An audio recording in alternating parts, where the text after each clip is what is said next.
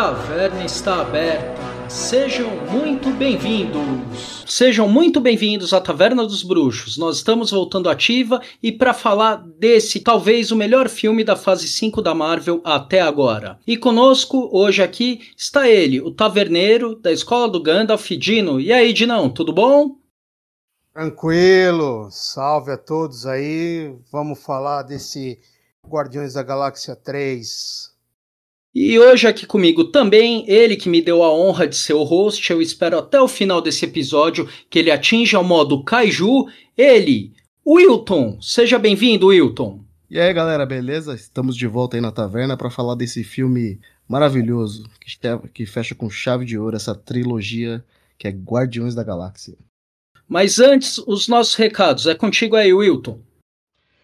Bom, a gente precisa sempre do apoio de vocês. E o apoio de vocês não custa nada. Para você que é ouvinte, que está aí acompanhando a gente desde o começo, a gente pede só uma coisa. Acompanhe o nosso podcast pelo Spotify, por todas as plataformas.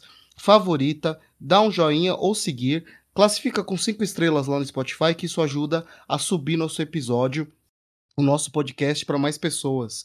E aí as notificações você recebe sempre que tem um episódio novo. Outra coisa, sempre quiser entrar em contato com a gente, nos Vai. siga no Instagram, Facebook e Twitter.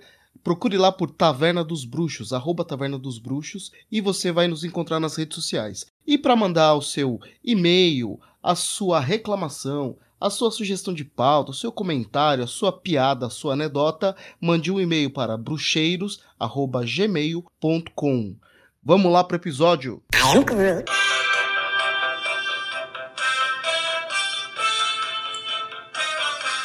E depois desses recados com voz de veludo do Wilton, a gente chega aqui para falar desse filme que arrecadou pelo mundo 845 milhões de dólares e teve aprovação no Rotten Tomatoes pela crítica de 81% e dos fãs, que é onde a gente se encaixa, em torno de 94%. Um resumo da história. Depois de receber um ataque do personagem Adam Warlock, é, os Guardiões da Galáxia têm uma baixa muito grande com o Raccoon Rocket. E aí eles têm uma corrida contra o tempo para tentar salvar o seu companheiro. E no meio disso a gente entra em questões éticas como experimentação animal e qual vai ser o destino dos Guardiões nessa seara toda que foi colocada.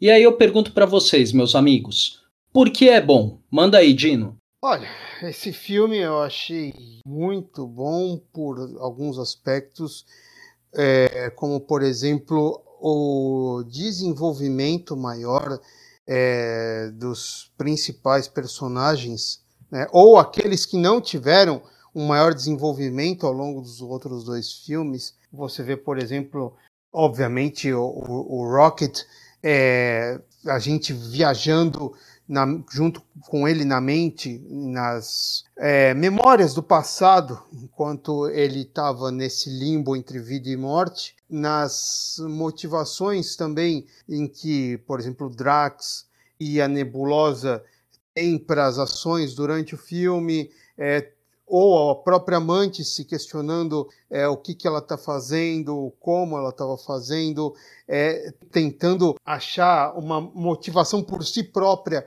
e não uma motivação por conta dos outros. Várias, digamos, é, alegorias a, a regimes que tentam alcançar a perfeição, que é o caso do autoevolucionário. Eu achei que aquilo lá tem muita é, coisa subliminar referente seja regime, regimes de extrema direita, de extrema esquerda, de alcançar o mundo perfeito, não é mesmo? Né, uma sociedade perfeita que na teoria é ótimo, mas chegar nisso na prática é, o filme meio que mostra que é virtualmente impossível. E o alto evolucionário também, achei um ponto alto do filme, por ser um, um vilão que não tem, digamos, a motivação é, a, a, sinistra de dominar a mundo, né? É, com, sem jogada aí do nada. Não.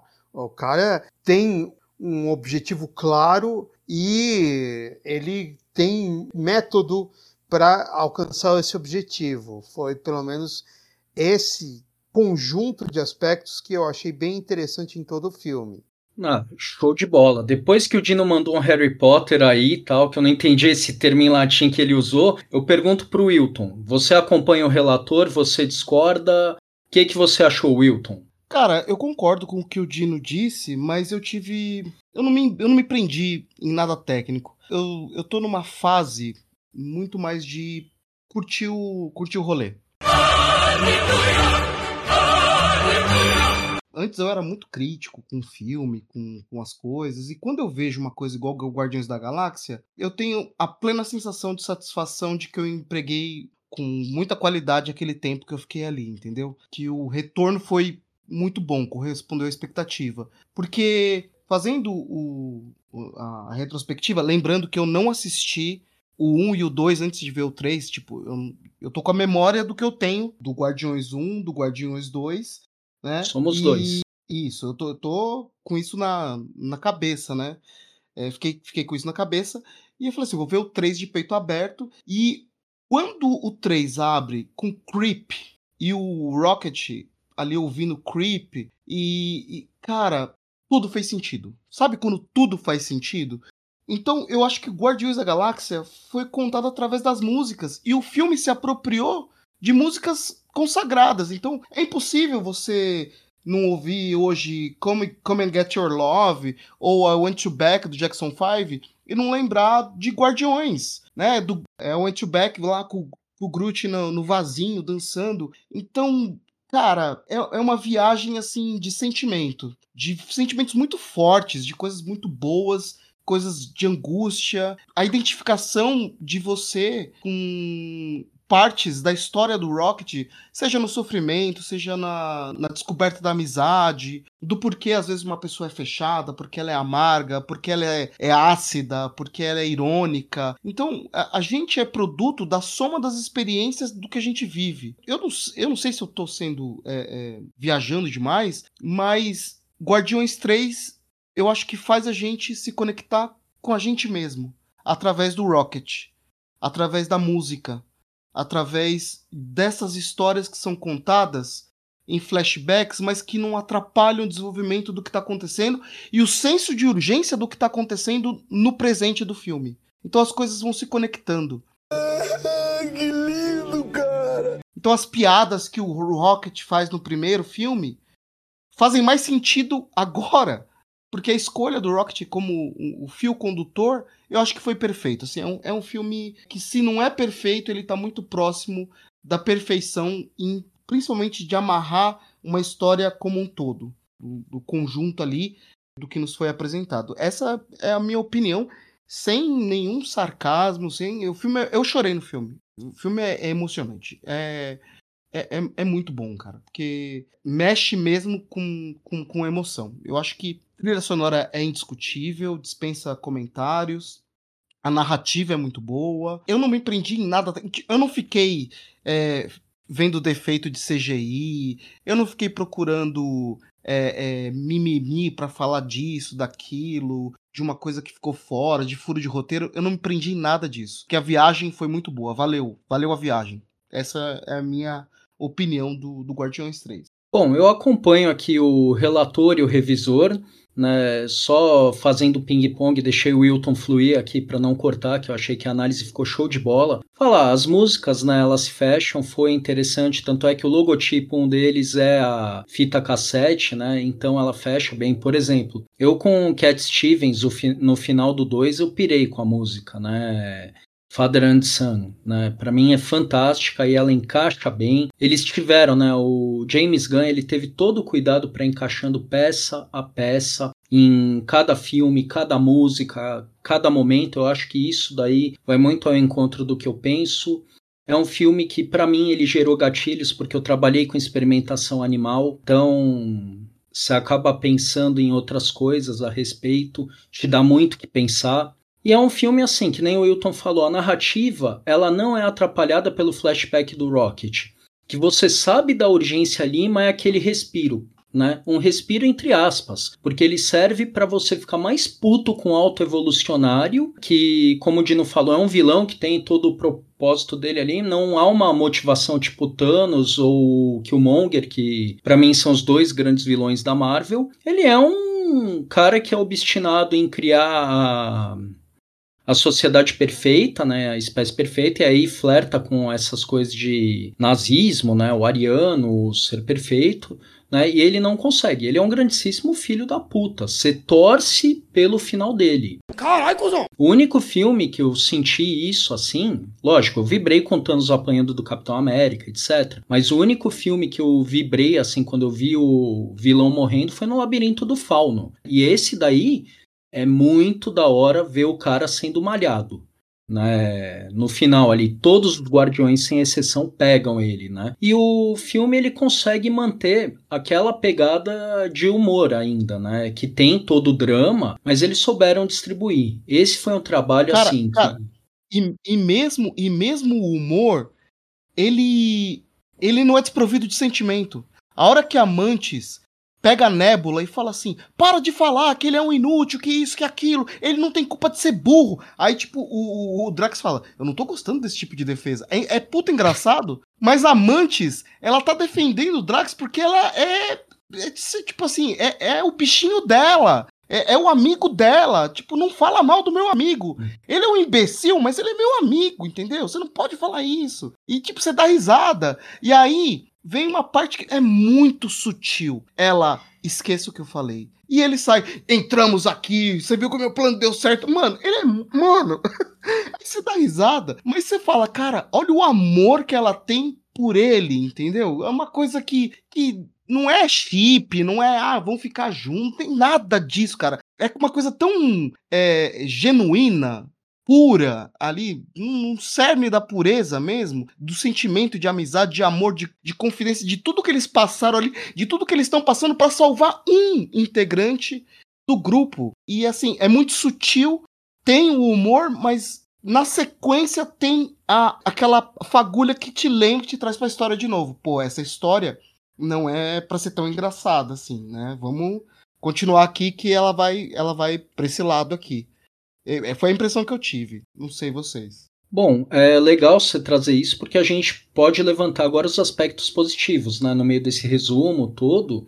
Isso é a questão da audiência, a brincadeira, tudo, mas ela tá sempre ali em momentos, né? E eles estão indo para uma coisa já tudo ou nada. A invasão. Dino, você lembra o nome da nave que eles chegam ali, que é aquele, aquela nave, uma bionave ali, que que ela é toda orgânica, eu não lembro o nome. Não, né? não me não, não me lembro porque o que me vem à cabeça é, é, é, é, o, o ataque com a Nowhere inteira lá. Aquilo lá achei muito legal. Achei muito legal. Ah, o, vamos chegar lá, né? Mas... A nave chama a nave chama Bowie, né? Bowie, é, acho que menção provavelmente ao David Bowie, é ah, é isso? Com certeza. Mas assim, o dentro daquele desespero. É, eu tô tentando achar aqui o nome, mas assim, resumindo, é, a, a, vocês entenderam que aquilo é um ânus, né? É, o negócio até fica implícito ali, né? O jeito que ficou, né? E tem o, aquela parte ali, você tem os momentos de humor, mas também com todo o sentimentalismo, né? E o Quill cabeça de vento, né? Que chega, tá se declarando pra Gamora, Cara, ela morreu, aquela não é a Gamora que você conheceu, ela é a Gamora de antes do Guardiões 1. Ela é uma caçadora ali, ela não concorda com o Thanos, mas nem por isso ela te conheceu. E o, a cena lá dos comunicadores, a hora que a Mantis ela quebra completamente aquele momento dramático falando, ô Quill, você tá ligado que você tá falando com todo mundo, né? Ele, eu achava que o azul falava direto com o azul. Não, o azul ele fala com todo mundo, é o amarelo que fala com não sei o que, aí o Drax corrige, não faz sentido nenhum aquilo, e eles, ah, tá bom, é, é surreal aquilo. Chá não... climão. Cara, os pontos, os pontos positivos do, do filme, para mim, é justamente o equilíbrio que o filme dá em outras coisas. Porque, assim, o, o filme 1 e o 2 é um foda-se, a gente vai fazer qualquer coisa aqui, não importa o resultado. Tipo, ah, no 1, vamos lá, vamos pegar aqui, tá, tá vindo não sei quem, vai atacar, ah, eles vão destruir tudo. O, o Rocket pega a perna, manda o cara pegar a perna de mecânica do outro. Nossa, cara, é, é assim, é, é muito caótico. Aquele cara, preciso da perna protética dele. No 2, tem a questão do pai do Quill e tal, e aí os amigos não medindo consequências para abrir os olhos do Quill, né, para trazer ele para a realidade, fazem um monte de atrocidades, né? E no terceiro, a gente vê que é, é, eles também não medem consequências, só que dessa vez, tipo assim, se eles não, não tiverem sucesso no que eles estão fazendo ali, o, o Rocket morre. Então, assim, não tem, não tem alternativa. Não é uma coisa assim, ah, estamos só nos, no ruê, ruê, ruê, zoeira, zoeira, zoeira. Não, tipo assim, aquilo lá era. O Quill, ele não pensa duas vezes. Quando ele fala, ó, não tem outro jeito, a gente tem que achar o, o, o negócio aqui para desbloquear esse, essa parada do coração do Rocket, senão ele morre. E ele pega a nave, pra onde você tá indo? Vamos lá, acabou, foda-se. Ah, mas a gente pode morrer, foda-se. Tipo, eles tocam foda-se, mas assim, é, é, é, num nível de que é um foda-se consciente. Eles estão assim, ah, se, se a gente morrer, tudo bem, mas a gente vai fazer de tudo para salvar o Rocket. Então, essa pegada dele foi bem mais é, acentuada nesse filme que nos outros. Isso aí, para mim, achei muito bom. Pra construção. O vilão é uma construção muito boa. Acho que o humor, como eu disse, ficou bem equilibrado. E eles souberam até trazer as coisas do especial de Natal que é a questão do da Mantis e do Quill serem irmãos. E aí a gente pode falar mais para frente do papel do Quill na próxima fase da Marvel, tá aqui pra gente falar mais para frente, mas eles introduziram coisas. Então esse filme, ele tem esses pontos muito positivos. Eu não sei se vocês concordam, se tem a acrescentar alguma coisa. A trilha sonora, eu acho que é ao concurso, né? Ninguém vai discordar. Não, não que é tem é uma como. das melhores trilhas sonoras do cinema ever. É, é, é Acho que é, exatamente. Como. Mesmo você, é, alguém que não, uh, não ame esse som dos anos 70 e 80, a escolha, né, é, é, o conjunto da obra é, ficou um negócio impecável, né, casou perfeito. Isso daí não tem como você é, ficar botando defeitos assim sem ter um embasamento. Acho que não tem muita discussão. E você, além do quesito música, Dino, você traz algum outro aspecto assim que você pirou no filme que você falou, puto, seja acompanhando o Wilton com relação ao humor, assim, a tensão que gera, o aonde você acha que o filme te capturou mais, que você falou, putz, aqui foi onde esse filme me pegou, ele manteve a escrita dos outros dois anteriores. Eu acho que é, eu, eu ficava me perguntando em cada memória do Rocket à medida que passava, eu ficava me perguntando até, até onde isso vai me levar, né? até onde isso vai, o que, que vai ser, é, o, digamos, o ponto de não retorno do negócio, fica nesse é, semi-suspense, porque de fato havia um, suspense para ver a questão da origem dele e tudo mais, essa questão de ter essa de tanto em tanto aparecer um flashback, flashback, e, isso pensa, caramba, até onde vai isso? Eu acho que foi o, o que me cativou mais. Boa. O que eu trago, assim, que para mim foi um ponto altíssimo, foi eles manterem o humor, assim, né, que nem o Wilton relacionou bem, assim, intercalando com a dramaticidade. E falando em dramaticidade, para mim é algo, assim, que já falei da, do flashback com a questão da, da experimentação animal, tudo, né, que para mim é algo que pega muito. Mas eu acho que a emoção, principalmente para mim, uma das cenas que eu acho mais foda, assim, que, que talvez na hora passe despercebida é quando eles estão na nave, a Nebulosa, a Mantis e o Drax, e o Quill tá falando com eles e de repente tá aquela discussão ápera, o Rocket entra no meio e eles ouvem a voz. A atuação da Karen Gillian ali, a Nebulosa, ela dá uma respirada funda, assim, de alívio, que ele tá vivo ali, que puta, tivemos sucesso é algo para mim que eu falei, mano, como ela interpretou que ela vem carregada de emoção assim é aquilo lá. Conseguimos, agora o que tiver que ser cumprimos o papel, né? E fica o crédito assim para algumas coisas meio que com relação ao humor, mas dentro do, da dramaticidade aquela parte do Drax. Vamos lá matar uns caras. Aí o Quill fala: "Não, não vamos matar ninguém". Não, a gente vai chegar lá e vai matar só um cara. E quando eles estão no planeta lá, na nova. Não é Nova Terra, né? É Contra a Terra, acho, né? Contra a Terra. O único cara que é mor morre só um cara, que é aquele cientista lá, que o Quill mata ele para arrancar os dados, né? E ali mostra, né, um alto evolucionário. Eu gosto também das trucadas que o Quill dá nele, né? Tanto é que ele desliga o fone porque ele não tem argumento pro Quill. Né, uma das partes que eu falar ah, que bela sociedade que você fez, né, com o cara vendendo, matando o outro para comprar metanfetamina, tá certinho, né? Aí o cara fica com aquela cara meio snob dele, né? Não, é, por isso que eu vou destruir tudo. Aí você tem uma puta virada que você fala, oi, como assim? Tipo, ele vai matar a galera toda ali, né? Ele. Então você começa a ver, é, vai dando aquela escalada. E, e é por isso que ele é mais escroto que o Thanos, né? Porque Sim. o Thanos tinha um propósito no genocídio. A superpopulação do universo vai acabar com toda a vida. Eu vou matar metade para que a outra metade tenha chance. Esse daí Esse não. Esse cara não. Deu errado. Esse cara, eu vou criar. Se eu não gostar, não é deu errado, Ricardo. Se é, eu tá não certo. gostei do resultado, eu pum, vou lá e desligo o botão. Acabou. É. Vale ver o que ele faz, a chantagem que ele faz com soberanos. Veja, a gente está falando de uma raça que tem esse nome já, que é considerado tipo o top, né, da galáxia, né? E de repente. É, fica implícito que ele criou eles, né? Também, né? Tanto é que o Adam Warlock é a, seria a criação perfeita. Isso é o gancho da cena pós-crédito do Guardiões da Galáxia 2. E aí a gente entra, não sei se aqui, como a gente tá empolgado falando dos aspectos positivos, eu não sei se teria aspecto negativo. Eu só queria Fechou. falar um aspecto positivo antes da gente falar do Adam Warlock. A forma como o filme conecta você com coisas simples até da sua infância. A hora que os três amigos do Rocket, na memória dele, estão tentando escolher os seus nomes. E um escolhe dentes, o, o, a Morse, o leão marinho. O outro escolhe chão, o coelhinho. E a Layla escolhe Layla. E Layla é um nome tão simples, tão curto. E o, e o Rocket, por causa da visão do foguete e o céu. E um dia eu vou alcançar o céu.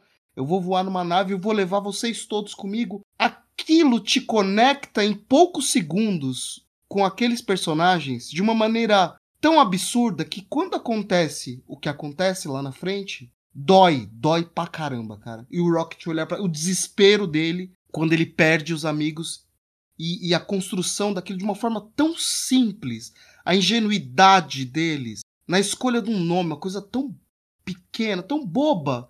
Vou escolher meu próprio nome, meu nome é Dente, o meu é Chão, o meu é Layla, o meu é Rocket, e aquilo é destruído em um piscar de olhos e aquilo molda o Rocket para sempre daquilo que ele vai ser no futuro. Assim, eu não tenho palavras para dizer a, a genialidade dessa construção. Eu acho que para mim foi um dos pontos altos. É tocante, filme, assim. é tocante. Ah, é tocante, isso aí é, me fez lembrar de uma outra coisa que eu não tinha pego, talvez vocês pegaram, eu fui mais lerdo, mas falando nessa coisa simples assim tocante. O fato do Groot soltar um eu te amo no fim. I am Groot. Que eu falei, nossa, ele falou, e na verdade é o quê? É esse foi uma brincadeira. Não é o mesmo Groot. Não, mas o grande lance é o que? É a brincadeira que a direção faz, assim como se a gente estivesse entendendo o que o Groot está falando. Como é o final de tudo ali, a gente finalmente entende o que o Groot está falando. Foi nesse sentido. Ah, ah agora eu entendi! Agora eu saquei! Agora todas as peças se encaixaram! Ah, sim, isso com certeza. É, foi, achei, um, achei tão legal essa sacada, né? Pegando o gancho de coisa simples, assim, que é uma frase simples e a gente, ah, ele aprendeu a falar outra coisa. Na verdade, não, é a gente que tá entendendo a o que, que, que ele tá quis dizer. Ele é, porque a Gamora entendeu naquela hora também e a, ela não entendia nada igual a gente e de repente ela entendeu com certeza. É uma sacada muito legal. E aí, assim, voltando àquilo lá, como a gente gostou muito do filme, né? Até vou citar o André aqui. André, realmente tapaço com luva de pelica na cara do Kevin Feige, né? Por parte do James Gunn. Mas eu tenho que perguntar para vocês, aspectos negativos. Dino, você viu algum aí? Olha, cara, assim, fora a questão controversa do Adam Warlock, que daqui a pouco vamos falar mais, mais profundamente é, sobre ele ter sido introduzido é, como um cara meio crianção, completamente diferente do que é nos quadrinhos eu acho que o aspecto negativo para mim ficou a, a sensação de fim esse é o aspecto negativo, né? Por tudo que a gente sabe do histórico do filme, do James Gunn, das polêmicas, da ida dele para DC, do encerramento do ciclo dele na Marvel, é, é, é, essa sensação de que é, esse grupo a gente não vai ver mais como viu, eu acho que é a única grande aspecto negativo mesmo de ah, nossa, não vamos ver mais aventuras dessa galera, porque agora ficou aquela pergunta, né? Quem que vai aparecer no futuro? Como que vai aparecer? E acho que nem o próprio Kevin Feige sabe, sabe ainda. Acho que para mim o único aspecto negativo fora o Adam Warlock a ser discutido daqui a pouco. Certo. E aí, Wilton, você acompanha o Dino? Você pegou alguma coisinha? Que agora eu me baseio no que você falou, que você não assistiu de uma maneira crítica. Você assistiu bem mais relax pra curtir a viagem da. Não é mais a Milano a nave, Cara, né? É muito difícil para mim apontar algo negativo. Vou apontar algo que destoa, que acho que é consenso entre todos, que é a participação do Adam Warlock. Eu acho que ela Destoa, mas eu entendo por que ela foi feita, porque assim, se a gente compreender que esse filme, na verdade, é uma história em quadrinhos adaptada, é uma história em quadrinhos em forma de filme, ela é perfeita, né? É, do ponto de vista do resgate daquilo que a gente tinha quando a gente era moleque e lia uma HQ. Então, assim, essas surpresas, essas molecagens que tinha dos personagens quando a gente lia um, uma HQ. Então reconecta a gente com aquela questão de HQ dos anos 80, dos anos 90. Então, se se você olhar por esse aspecto, você compreende a participação do Adam Warlock. Estão introduzindo um personagem diferente, que vai ser diferente do que era lá no, nas HQs clássicas, e é uma nova versão, e eu entendo. Ela foge do propósito do filme e é um, um apontamento. E uma coisa que eu critico não é nem do filme, é da esfera de fãs no entorno. Porque assim, é, quando o fã vai pro Twitter e fala: Ah, é, eu achei que o Quill ia pegar a Nebula. Ah, eu achei que ia rolar um beijo da Mantis com o Drax. Ah, eu achei que ia chipar não sei o que, que não sei o que. O cara não entendeu o filme. Então, assim, eu acho que o grande aspecto negativo é o fã. O fã que é radical e que ao invés de aproveitar o filme, ficou tacando pedra lá no Twitter à toa. Eu acho que tem pouca coisa negativa para falar desse filme. Acho que a cena pós-crédito é uma coisa que não não amei, mas ok, que é a do, do Peter Quill. Tenho muito negativo para falar, assim. Nada assim de muito contundente para apontar.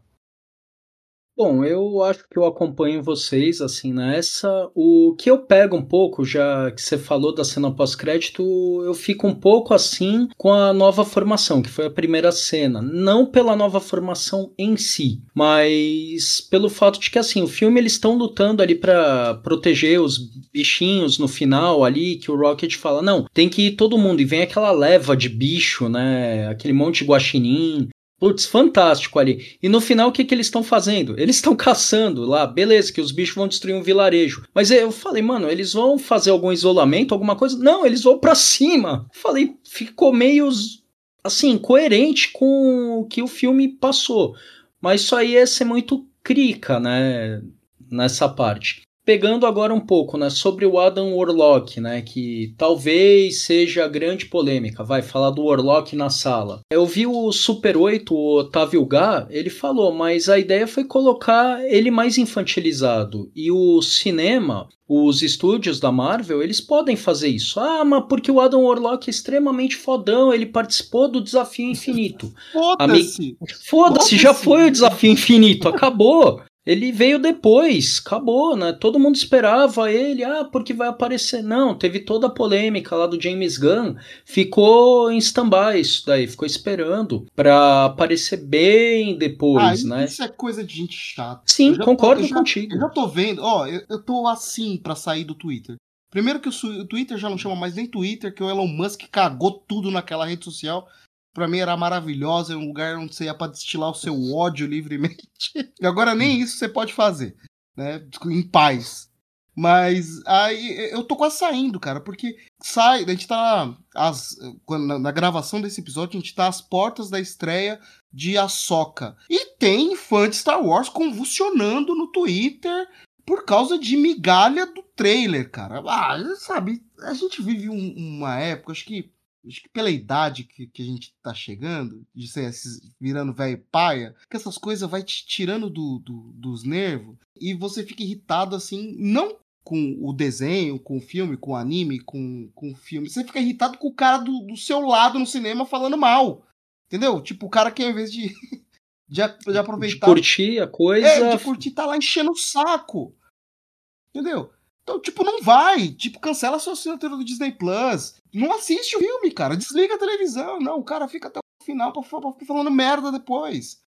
É, o cara pode comprar um caderninho e ficar fazendo o desenho dele lá do jeito que ele queria. Faz uma fanfic e fica, viva feliz com ela, né?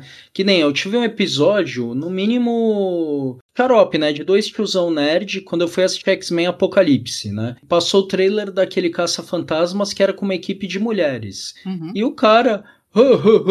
Pô, mas o foda é que é com mulher. E qual é o problema, meu caralho? Não há, sabe? O importante isso, é a aventura. Isso é um tapa na cara, Ricardo. Isso é um tapa na nossa cara. Porque a gente, sempre que acompanhava HQ quando era criança, comprava revista Herói, esperava domingo, 7 horas da noite para assistir Cavaleiros do Zodíaco. A gente era zoado. Às vezes o nerd, antigamente, era um cara que era. Ah, você assiste desenho japonês. Ah, trouxa. Tipo, tinha muito disso. É, essa questão de geração tóxica não é novidade. Isso sempre existiu. Era pior até. A questão de racismo era muito pior. Os apelidos que, que, que eu tinha na escola. E todo mundo ria. E eu ria também. para você ser aceito no grupo, né? Você tem que. Você tinha que praticamente é, se humilhar em algumas situações para fazer graça pros outros.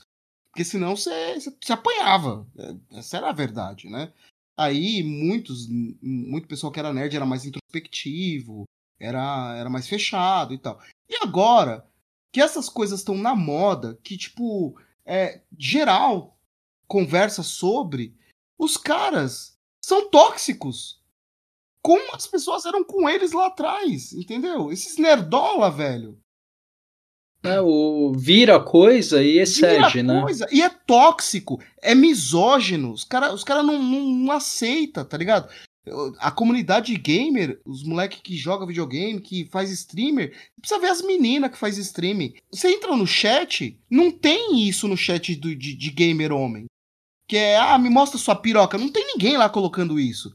Mas você entra num chat lá de uma menina que é gamer, 20 lá pedindo pra ela mostrar os peitos e tal. Cara, é nerdola, mano. Os, os, os caras não têm noção. E, e, e, eles acabam estragando uma coisa que é muito boa. A cultura pop virou. Virou a favor de coisas que lá atrás eram, eram tabu. Era estigma você ficar falando de X-Men. Agora não é mais, é da hora, todo mundo vai no cinema. Foda-se que o mainstream não vai saber o cânone. Tipo, o mainstream não tá interessado nisso. Mas, porra, é um negócio que você lutou pra, pra ser massificado, para que mais pessoas gostassem. E agora você fica criticando porque o cara não faz. É, é, é, não, não é purista, não mantém a obra da forma original. Ah, vá pro inferno. Se fecha e volta pro seu casulo, entendeu? Eu sou a é. favor disso. Não, total. E você, Dino, sobre o Adam Warlock, essa neurose dos fãs, esse fanatismo de que ah, ele não pode ser infantil, ele tem que ser o pica das galáxias a, de cara. A questão o que é, que você acha como, assim? Como que a Marvel introduziu o cara já sendo um cara mega poderoso? a, a, essa altura do campeonato. Pra nerfar, pra fazer igual fizeram com a, com a, a Capitã Marvel e todo mundo reclamar depois. Então eu coloco o Ardan Urlock fodão e nerfo ele depois e desagrado todo é, mundo do mesmo jeito. Não, Foda, né, Dinho? Não teria como. Se, se fosse pro cara ser mega poderoso, teriam que ter feito lá atrás um outro filme de origem, né, uma coisa explicando por que, que ele tem poderes bem maiores que a média dos heróis e tal. É, é, aí teria que mexer é, com a questão da joia da alma, que ele era guardião da joia da alma, e como que assim seria isso junto com o Thanos. É, se fosse para fazer isso, o Kevin Feige teria que ter feito isso lá atrás, de, de, entre 2008 e 2012. Não fez aí também não adianta eh, jogar o cara do nada na história. Tiveram que fazer algo é, com uma origem diferente, é, paciência. E não dá para o cara também é, já nascer. Se fizeram um casulo no fim do, do filme 2, ia ser meio improvável do cara já sair do casulo, oh, meu Deus do céu, né? Isso dói. Mas que pena. Não, já, já fica até meio assim da alta sacerdotisa uhum. ser a mãe dele, entre aspas. Né? É, já, sim, foi quem criou, né? Exatamente. É.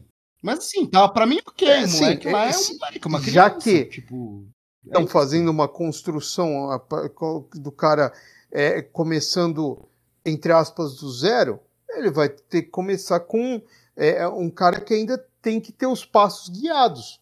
É, basicamente isso. É, não tem muito o que fazer. Não dava. ia ser uma besteira gigantesca se a Kevin Feige jogasse ele do nada já super poderoso lá. Ia ficar pior ainda. Então, pode não ter agradado a forma como ele foi apresentado, pode não ter agradado, mas era a maneira que tinha que colocar o cara na história. Agora esperar para ver no futuro como que a Marvel vai evoluir o personagem, né? A gente imagina que não vai deixar o cara um crianção é, o resto da franquia. Imagina-se que o cara vai ganhar, é. vai entender melhor os poderes que tem, dar um propósito e virar um cara da hora, assim, na média, né? É, a gente volta para o podcast que a gente fez lá atrás. Se você não ouviu, ouça o um podcast sobre as fases da Marvel, que pode ser mais uma semente jogada pela Marvel ali para ver se ela colhe lá na frente. Pode ter sido. Eu só queria fazer uma piada. Como que é o nome do ator ah, é... do, do, Adam Warlock? É, é Will, Will Poulter. Will Poulter. Cara, ele tomou uns whey protein. Eu tô, tô quase colocando um meme. No... Ia ser da hora de colocar na edição. Fake Netty. Fake Netty! É, você é, usou suco! Você... Ele... Será que. É, é não Será sei que se ele usou se lembram suco? dele na, nos filmes das Crônicas de Nárnia, que era o, o primeiro. Nossa, ele era muito feio. Não, ele continua feio. Não, ele continua, é. mas era esquisito, uhum. que ele era magrelo com aquela sobrancelhona, velho. E aquele filme bizarro com a Jennifer Aniston lá que virou meme. Ah, que vocês não é. sei o que, não sei o que lá. Peraí, vocês recebem por isso, né? Aquele filme também é surreal. Puta. Eu lembro, eu lembro dele no Crônicas de Nárnia, Tino. É, exatamente. Ele vira o dragão, né, chato, né? né? Eu lembro do, do Dimundo falando para ele. Eu olhei também, falei, nossa, o, o Eustácio virou o Otherlock bombado. Caramba, que programa de fortalecimento ele fez aí. É, ele, ele, ele faz usou o suco. Você usou o suco. Caralho, que isso, gente. E a alta sacerdotisa Diana no, no The Crown, né? É, a Elizabeth Debicki, o nome da atriz. É, ela é. fez a Diana. Que outro filme agora? Ah, ela fez aquele horrível Cloverfield Paradox também. Puta, só vem filme ruim na cabeça, eu vou me abster agora.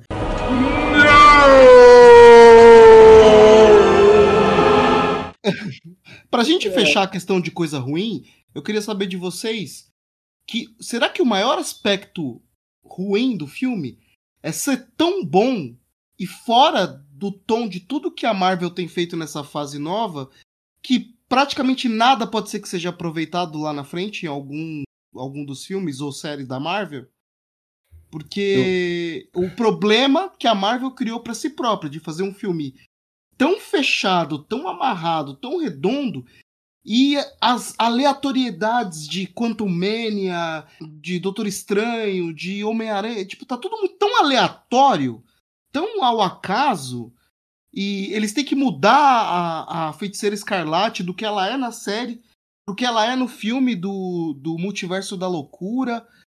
Eles têm que ficar mudando o personagem ali no meio do caminho. Eu, fiquei, eu li uma coisa esses dias que a, a, atriz da Feiticeira Escarlate, ela teve que mudar o tom da atuação dela no outro filme, porque ele não conversava com a série, o personagem estava completamente fora do que foi a a feiticeira no, a série. feiticeira, isso, no WandaVision, né? Então assim, tá tão, será que o maior ponto negativo do filme é ser bom demais para essa nova fase? Porque como que alguma coisa vai chegar nesse nível? É de se pensar, né? Porque ele coloca de uma maneira que assim, a gente tá elogiando falando, puta, fechou com chave de ouro, isso aqui ficou muito bom. Né? E entram algumas questões, né? Que nem os atores já estavam cansados. O ator que faz o Drax, ele falou, mano, não aguento mais a maquiagem, a Gamora, a Nebulosa, né? Já estavam cansados, né? Então tem que ver se vai aparecer alguma coisa com relação a essa nova formação, em algo, fazendo alguma ponta, se o que, qual vai ser o papel do Peter Quill. Amantes vai continuar mesmo? Que ela saiu para a jornada dela, ninguém sabe. Ficou em aberto, assim. Eles se tornam, ao meu ver, personagens coringas na história, assim. Mas tem que ver para que lado a Marvel vai, porque até agora eu não sei se porque a fórmula saturou de acordo, né, não tem muito mais o que fazer. O Ultimato foi o ápice e eles não sabem mais como manter isso e estão jogando para todo lado. Talvez mais para frente a gente veja fechando a história e falando: "Nossa, chegou nisso, até o momento", porque a única ligação até agora que a gente teve foi o quê? O Quantum Mania com o Loki. De resto, acabou. De resto, nada. Não tá, e assim, é, o Chris Pratt, eu, legal, ele é um bom ator, mas eu não sei se ele é bom o suficiente para segurar sozinho alguma coisa na tela. Numa, a gente viu Samuel Jackson no Invasão Secreta. O Samuel Jackson é um puta ator. E mesmo assim, ele não consegue segurar a série, cara. A gente vai. Pode ser que faça um podcast mais pra frente só de Invasão Secreta. para falar disso. Ou das próximas. Da próxima fase da Marvel. O que tá acontecendo. Que tá bem difícil de entender qual que é o propósito. Mas assim, eles individualmente, talvez o Rocket funcione sozinho com o Groot num spin-off. Um negócio tipo máquina mortífera, né? Exatamente. Eu não tô dizendo aqueles guardiões que ficaram, os novos guardiões não funciona.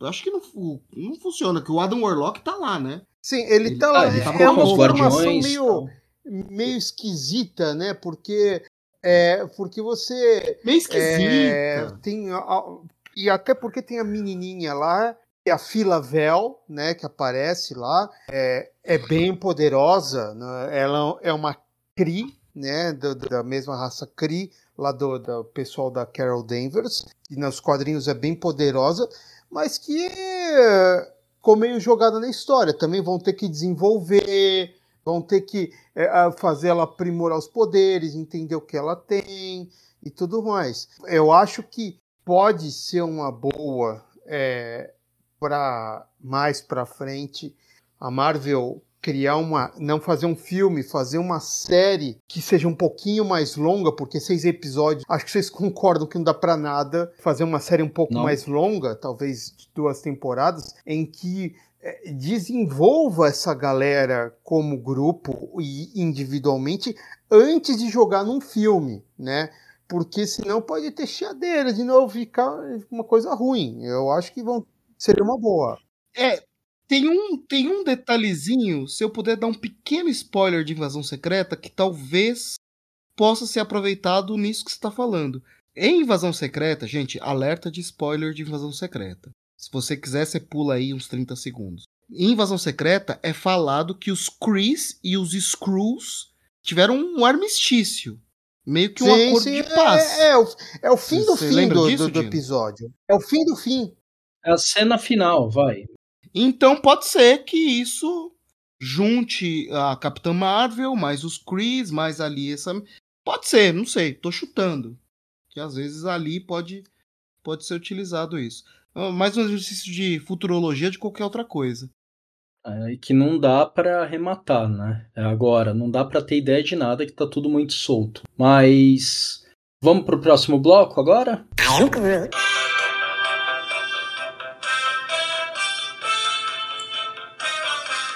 Então, esse segundo bloco aqui, falando, o Guardiões da Galáxia 3, na opinião de vocês, é, é o melhor mim, filme pós-Ultimato? É.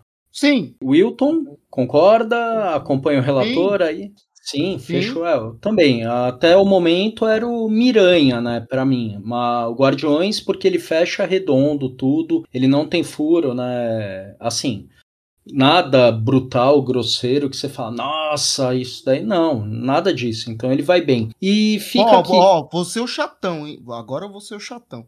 Pra mim, nenhum filme pós-ultimato tinha se destacado para falar, não, esse aqui foi. Nenhum. Nenhum. Nem o, Todos nem o são No Way Home? ok. Nem o No Way Home? nem o No Way Home. Hum, Eu acho que assim, é um problema que não precisava ser criado e mesmo assim se cria. Ah, eu não, não gostei. É, Não Essa molecagem que acontece, ela foi mal desenvolvida. Porque você tem um moleque super inteligente que nem o Peter. Até o Doutor Estranho fala: pô, mas você não foi lá pedir pra reconsiderar antes? Aí o Peter: é, então. Pô, É, sabe? É uma bobagem. E Wakanda Forever, que, por, como a gente já viu, assi- é, ouça nosso episódio de Wakanda Forever, nossa análise do filme, e que o Wakanda Forever é abaixo dos demais. Mas Quantum Mania, Shang-Chi, estão tudo ali na mesma vibe. É, Viúva Negra. Pra mim ali tá tudo na meiuca. Tudo na. Não é ruim, mas não é bom. Eu até teve a discussão no grupo lá do WhatsApp de Shang-Chi, né? Eu acho que Shang-Chi, eu vou apanhar, né? Eu acho que Shang-Chi ainda é um pouquinho melhor que os outros. Porque é um filme que deve ter tido um orçamento super reduzido, não deve ter sido um puto orçamento. A CGI, é um- a CGI é ruim? É ruim. Não é a melhor CGI. Mas a história funciona, tem começo, Ó. meio e fim. Eu ri pra caralho no filme, ri pra caralho. Eu achei engraçado O- o as piadas. Mar- É, não, o Marcos mandou um abraço nessa daí. E aí, Dino? elogiar o Shin- Ele vai falar, ele vai estar aparecendo nos comentários depois. o- ele provavelmente vai mandar pro, na edição a gente colocar aqui uma aspa dele. Mas, já que a gente comentou, deu essa breve pincelada aqui sobre os filmes da fase 4 entrando na fase 5, a gente retoma os Guardiões. E aí eu tenho que perguntar pra vocês: qual dos três é o melhor? Puta que pergunta difícil, hein, cara. Faço essa pergunta porque a mi- pra mim eu não consigo achar uma diferença. Eu vou trazer o meu raciocínio aqui enquanto vocês pensam aí. Ó, para mim os três eles estão muito nivelados, porque o primeiro, se você olhar no cânone todo da Marvel, o primeiro é o que tem a ver com as joias do infinito, porque eles vão atrás do orbe, a apresentação da equipe, você vê aquele bando de atra- gente atrapalhada se autodenominando os Guardiões da Galáxia e os caras, mas quem são eles, né? O Star-Lord se autodominando, denominando Senhor das Estrelas e ninguém conhece. Tem essa pitadinha e você acaba conhecendo os Guardiões da Galáxia ali. O segundo eu gosto pelo humor absurdo que tá. É muito sem noção. Eles avacalham direto, é uma atrás da outra. Tem a parte lá, o confronto do Quill com o Ego no final, tem.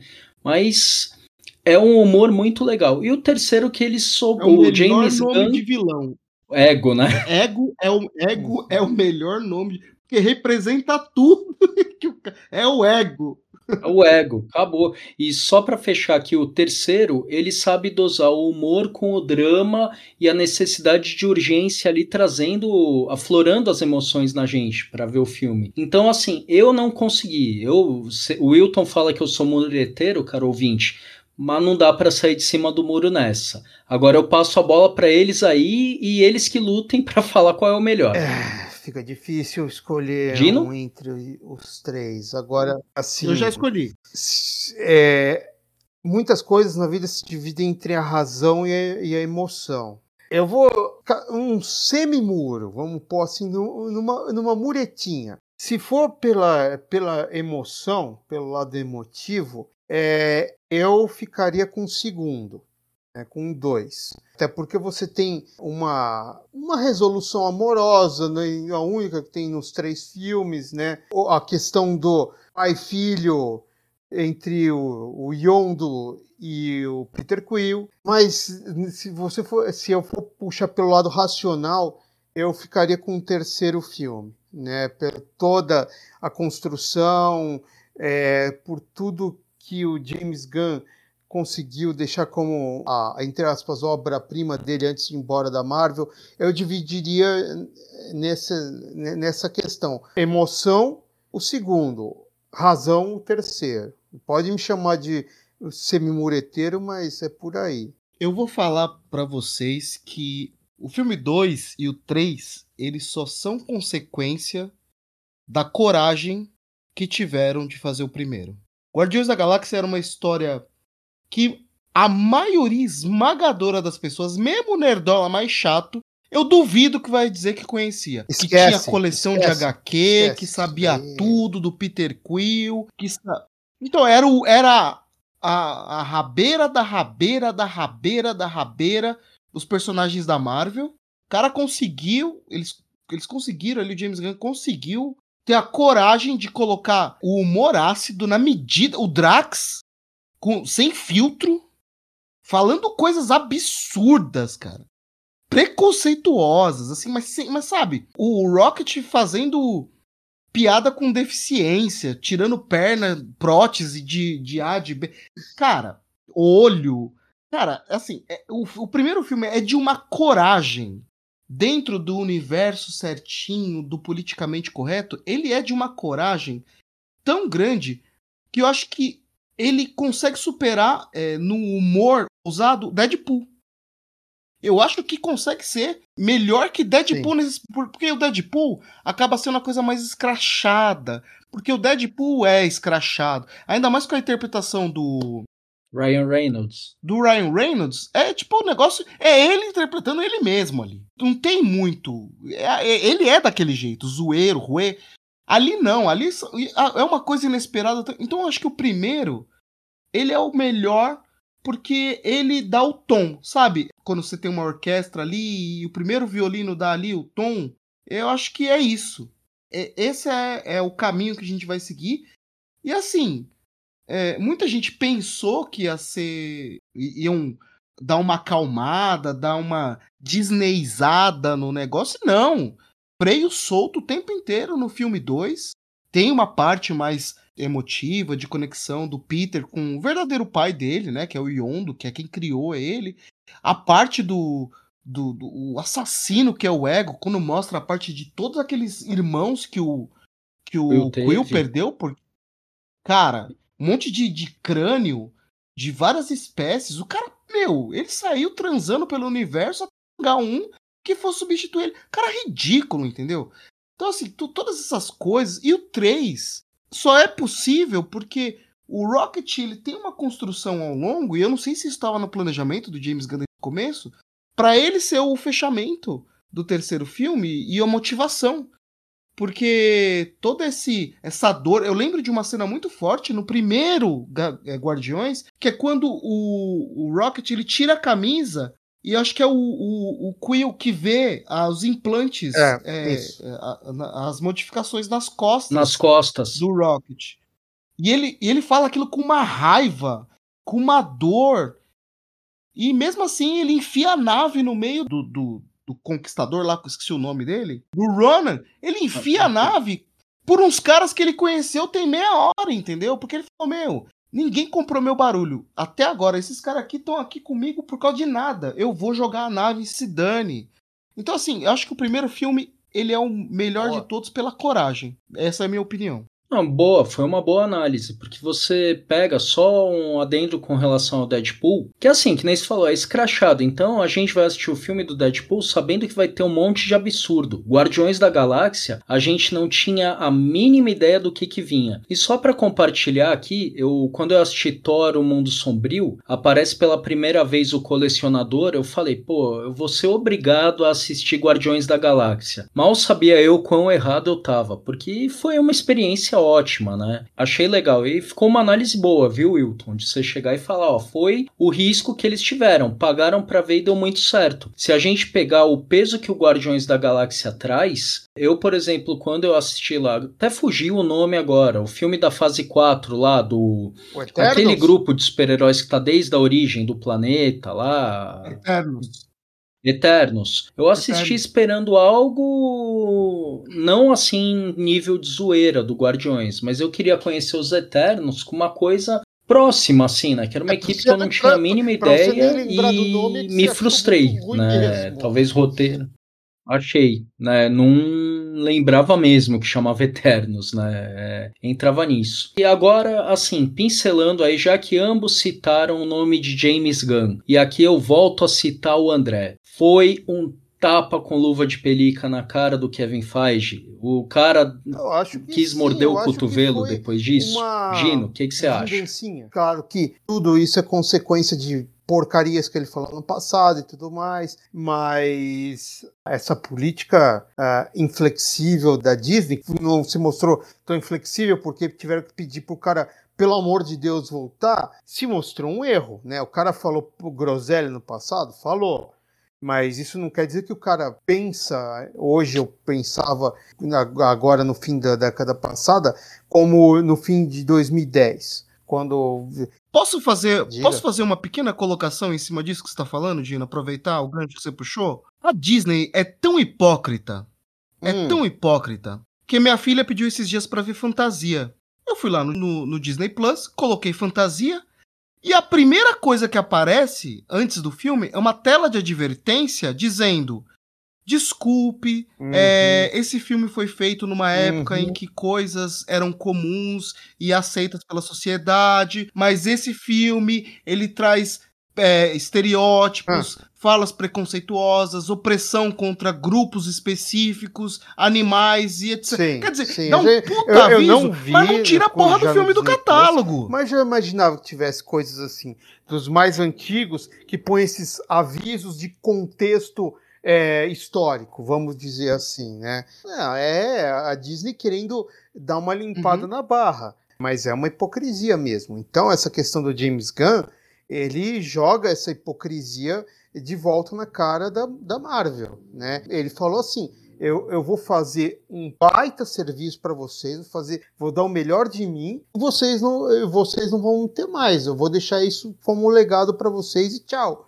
Então, sim, é, é- é um, um tapa de luva de pelica na cara da Marvel, do, do Kevin Feige, é, do Bob Iger, que é o CEO da Disney, de quem você imaginar. É, é, eu acho, né? É, os caras perdem um baita diretor, você pode achar o cara meio doido, mas o cara é um baita diretor. Os caras perderam pelo menos três atores aí que só Deus sabe se eles vão aparecer de novo. Ainda vão ter que se virar para o futuro de quem restou dessa equipe, como, o que, que vão fazer. Então, realmente, é é uma vingancinha do, do James Gunn. Concordo. Certo. Wilton, nesse inteirinho aí da hipocrisia, tudo, concordo, assina embaixo, porque assim, há pessoas e há pessoas. Eu acho, ele mesmo na época falou, pô, mas foi algo de 10 anos atrás, pô, eu não tenho essa cabeça, foi um comentário infeliz. Os atores, né, o Dave Bautista, que faz o Drax, falou, eu vou fazer esse filme por força de contrato. Até que retomaram James Gunn pra coisa toda. E eu acho que isso também responde aquela pergunta que você fez lá atrás. O que fazer com esses personagens? É mais um abacaxi, porque esses personagens funcionaram muito bem na mão do James Gunn. Não sei se eles funcionariam tão bem na mão de outro cara que vai resolve colocar uma visão diferente ali. Ah, vamos pegar agora Ah, essa meu informação do Deus. Guardiões. Ave Maria. Imagina o J.J. Abrams. Não, cara, que loucura. Que coisa absurda. Crê em Deus Pai. Para, não, não, não. Ele ia querer dar um caráter meio Lost, ia botar o. Não, imagina o Rocket tendo uma- um surto tipo Kylo Ren ali, quebrando o capacete. Ah, tá, não, velho, não, não. Cara, é, assim, eu não vou, eu não vou passar pano, mas assim, James Gunn fez lá, se, se retratou. Desde que a história após os acontecimentos mostre que o cara realmente não tem mais aquela cabeça, porque assim, a verdade é uma só. Em algum momento da vida, da nossa geração pra trás, a pessoa fez um comentário misógino. Ninguém é isento, ninguém. E racismo não é só contra negros, pessoal. Entendam isso é contra índio, é contra asiático, é contra ameríndio. Quanta gente aí não fez piadinha de boliviano? Quem mora em São Paulo, principalmente aí. Mas assim, se você se propõe a mudar, assim, não se desconstruir. Não sei, não sei se eu sou muito adepto dessa, dessa palavra de ser uma pessoa em desconstrução. Você é uma pessoa, ponto. Mas se você luta contra os estigmas de preconceito e se policia e se, e se esforça para sempre ser uma pessoa melhor, cara, beleza. O cara foi lá, se retratou, pediu desculpa e tal, não sei o quê. E por uma, uma questão de é, imagem que a Disney não tem, que a Disney não tem, eles simplesmente cancelaram o cara. Essa política de cancelamento, o cara deve ter sofrido várias consequências. Eu imagino quantos trabalhos o James Gunn poderia ter feito antes disso, né? Mas ficou, fica o estigma. Agora o cara migra pra DC e vai fazer um puta trabalho na DC. E a Disney vai chorar em cima do leite derramado. Porque assim, se a, se a Disney fosse pelo menos firme no ponto, não, fechou, obrigado, segue seu caminho. Agora, pô, pedir pro cara ficar é passar recibo, né? Não sei o que vocês acham. Foi mesmo, eles não sabiam como conduzir o Guardiões da Galáxia e acho que as ideias dele estavam ali o tempo inteiro, a semente. Acho que ele também pode ter guardado o roteiro dele ali para fechar, né? Então, acho que a Disney olhou e falou: bom, teve outras. O CEO da Disney pode ter visto as experiências catastróficas que foram com o Star Wars lá né? O Ryan Johnson tinha uma ideia para concluir o último episódio, o J.J. Abrams passou na frente e cagou em tudo, né? Então acho que os caras aprenderam e falaram: putz, e agora? A gente vai botar um diretor novo? Vamos pedir para os irmãos russos? O que, que a gente faz? E aí viram que eles não podiam fazer nada. E aí chama o cara, vamos assinar o atestado de fomos burros e entregar na mão do cara e vamos ter que tomar esse tapa de pelica já que ele tá fechado com a Warner. Né? E acho que foi é, isso, é, né? Sim, sim, sim, é, basicamente, e ele saiu por cima. O, Dino, o que, que, você acha nisso? Eu já tinha dito também, é, ele saiu ganhando nessa, né? O vencedor de, desse embate, e a, a Disney agora que se vire para tentar achar um caminho com o que restou da, da equipe, né, do, do, dos Guardiões da Galáxia. Agora, o que vai ser da, do futuro, como quem vão chamar para dirigir, como vão dirigir, qual vai ser a equipe, é, fica algo muito nebuloso, infelizmente por causa da, da, da inflexibilidade e barra hipocrisia da Disney. Só para a gente finalizar essa parte antes da gente ir para as notas, imagina o problema que você tem com o Peter Quill vai voltar, Star Lord vai, vai voltar, você não sabe em que circunstância, mas as únicas coisas que ainda tem envolvimento dos Celestiais, Sim. que é o que pode ligar o Peter Quill, porque ele é filho de um Celestial, certo? É certo. Eternos, que foi um filme altamente questionável. Vocês já imaginaram Star Lord com Icaris do Eternos? Cara, não sabe, não, não junta. Não, não cola. Não, cola nada, porque assim, nem se o Icaris vai estar tá vivo ainda, porque acho que ele é. foi em direção ao Sol para. Mas, Mas aí tem a 200 gente. mil clones do Icaris. Ele, tem, ele é um robô. Ah, fez backup da, da memória. Ele spawna de novo. Pode ser isso, mas também eu vou até um pouco mais longe. Eu acrescento aquela Exatamente, ponta, acho é. que é o Harry Styles, o que faz o Eros, o irmão do Thanos. Star Fox, que. Mano, aí você olha aquilo e fala, mano, mas por que que o Star Fox tá aí? Por que que é ele? E. Assim, entende, agora. Cara, que talvez a busca da Mantis renda algum spin-off, algum especial de final de ano, de Páscoa, sei lá, Dia dos Namorados. Mas eu acho que assim, cara, um filme do Star-Lord para se conectar com alguma coisa do espaço, por Opera Space, assim, eu acho sem guardiões, sozinho ele não segura. Não, sei lá. É, eu fiquei pensando aqui aonde que ele poderia encaixar. É legal, porque eu gosto da personagem, mas gosto dele inserido nos Guardiões. O Chris Pratt ele interpreta bem, ali ele deu vida ao Star-Lord, ficou legal, mas é o que você falou, aonde ele encaixa, que nem eu vi recentemente, recente, só já deve fazer uns quatro anos, que a namorada atual dele nos quadrinhos era a Lince Negra, a Kit Pride. Não, não, então esquece, seria uma introdução esquece. dos X-Men? Puta, mas isso aí é devagar demais, aí é... Não, não, não, esquece. Como especialista, eu posso garantir: isso não existe. Enfim, é isso, né? Mas. Talvez, a... talvez, talvez, Capitã Novembro. América, Capitã Marvel. Talvez. É. Porque vai, vai ter o filme das Marvels, né? Novembro. Espero que seja algo legal, assim, divertido. Eu né? não espero nada, Ricardo. E sabe que você não espera nada de um filme.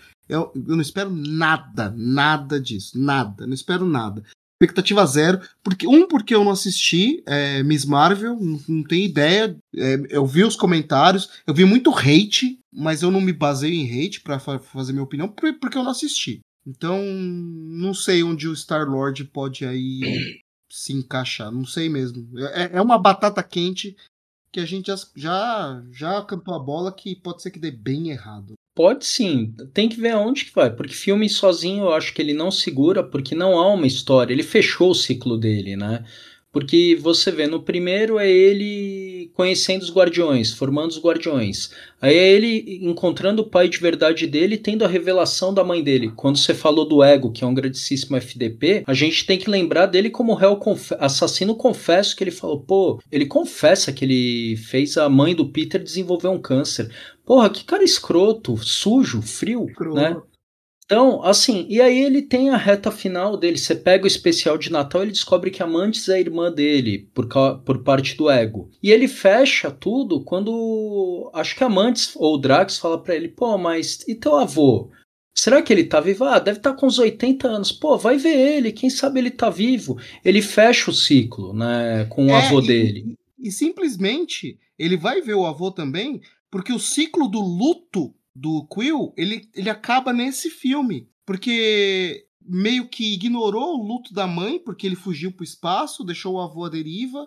Ele encontrou o amor da vida dele. O amor da vida dele morreu. O amor da vida dele volta, mas não é a, a mesma pessoa.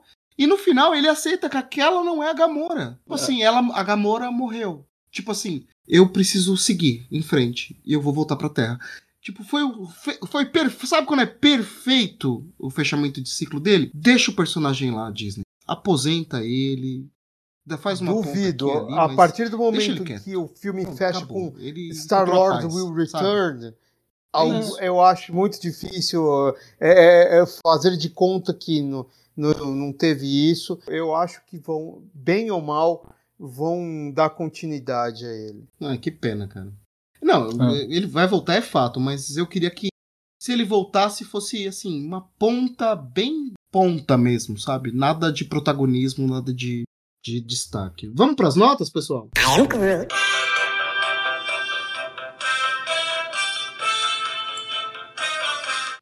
Vamos lá, fechando agora o último bloco, pessoal, desse episódio aqui, que todos acho que foram unânimes, estão encantados com Guardiões 3. Começo por ele, o cara que veio da Terra-média. Dino, que nota que você dá pro Guardiões? 9. Só não dou 10 porque, como eu disse, a, a, encerra o ciclo do jeito que a gente conheceu. Se não fosse isso, seria 10, mas para mim, nota 9. Wilton? 10. 10. Certo, é justo. Vale a pena um 10. Eu dou 9,5 aqui, vou ficar na média dos dois porque eu sou mureteiro e porque eu concordo um pouco com o Dino que vai fazer falta, mas também porque eu acho que o Alto Evolucionário merecia apanhar um pouquinho mais no final, apesar dele ter tido o rosto arrancado pela Gamora. Eu acho que no final é um filme que valeu, acho que valem as notas aqui, mas dá 10 para ele também caberia muito bem. Recadinhos pessoal agora? Bom, vamos lá. Novamente, a gente pede para vocês para ajudar nosso podcast. Você só precisa seguir a gente nos seus feeds. Adiciona lá no Deezer, no Google Podcast e no Spotify, dá cinco estrelinhas e segue nosso podcast, porque aí você vai ajudar na divulgação. Não custa nada, é só clicar no botãozinho e seguir a gente. E siga a gente nas redes sociais, vai lá no Instagram, no Facebook e no Twitter e procura por Taverna dos Bruxos, arroba Taverna dos Bruxos, arroba Taverna Bruxos, você vai encontrar o nossa, as nossas redes sociais e pode mandar mensagem por lá pra gente também. Ou se você preferir, se você já tá mais old school, se pode se dizer assim, você pode mandar um e-mail para bruxeiros@gmail.com. Ouçam os nossos episódios no feed tá? Vocês vão, você vai encontrar muita coisa aí de Marvel, de séries da HBO. A gente falou, começou a fazer uma série de é, House of the Dragon. Ela tá incompleta, mas tem lá as análises dos primeiros episódios. É, tem o Taverna Drops. Taverna Drops é legal porque a gente só fala de basicamente aquilo que a gente gosta e que muita gente pode ser que não esteja vendo. Então, são dicas rápidas, é um podcast ali de 15 minutos e você ouve ali algumas dicas de alguma coisa que pode estar tá passando nas suas plataformas de streaming que você já assina, já está lá, então vai lá, ouve o Taverna Drops e vê se vale a pena ou não as dicas que a gente dá lá, tá bom? Grande abraço, foi um prazer estar aqui com vocês de novo. E fechou a taverna.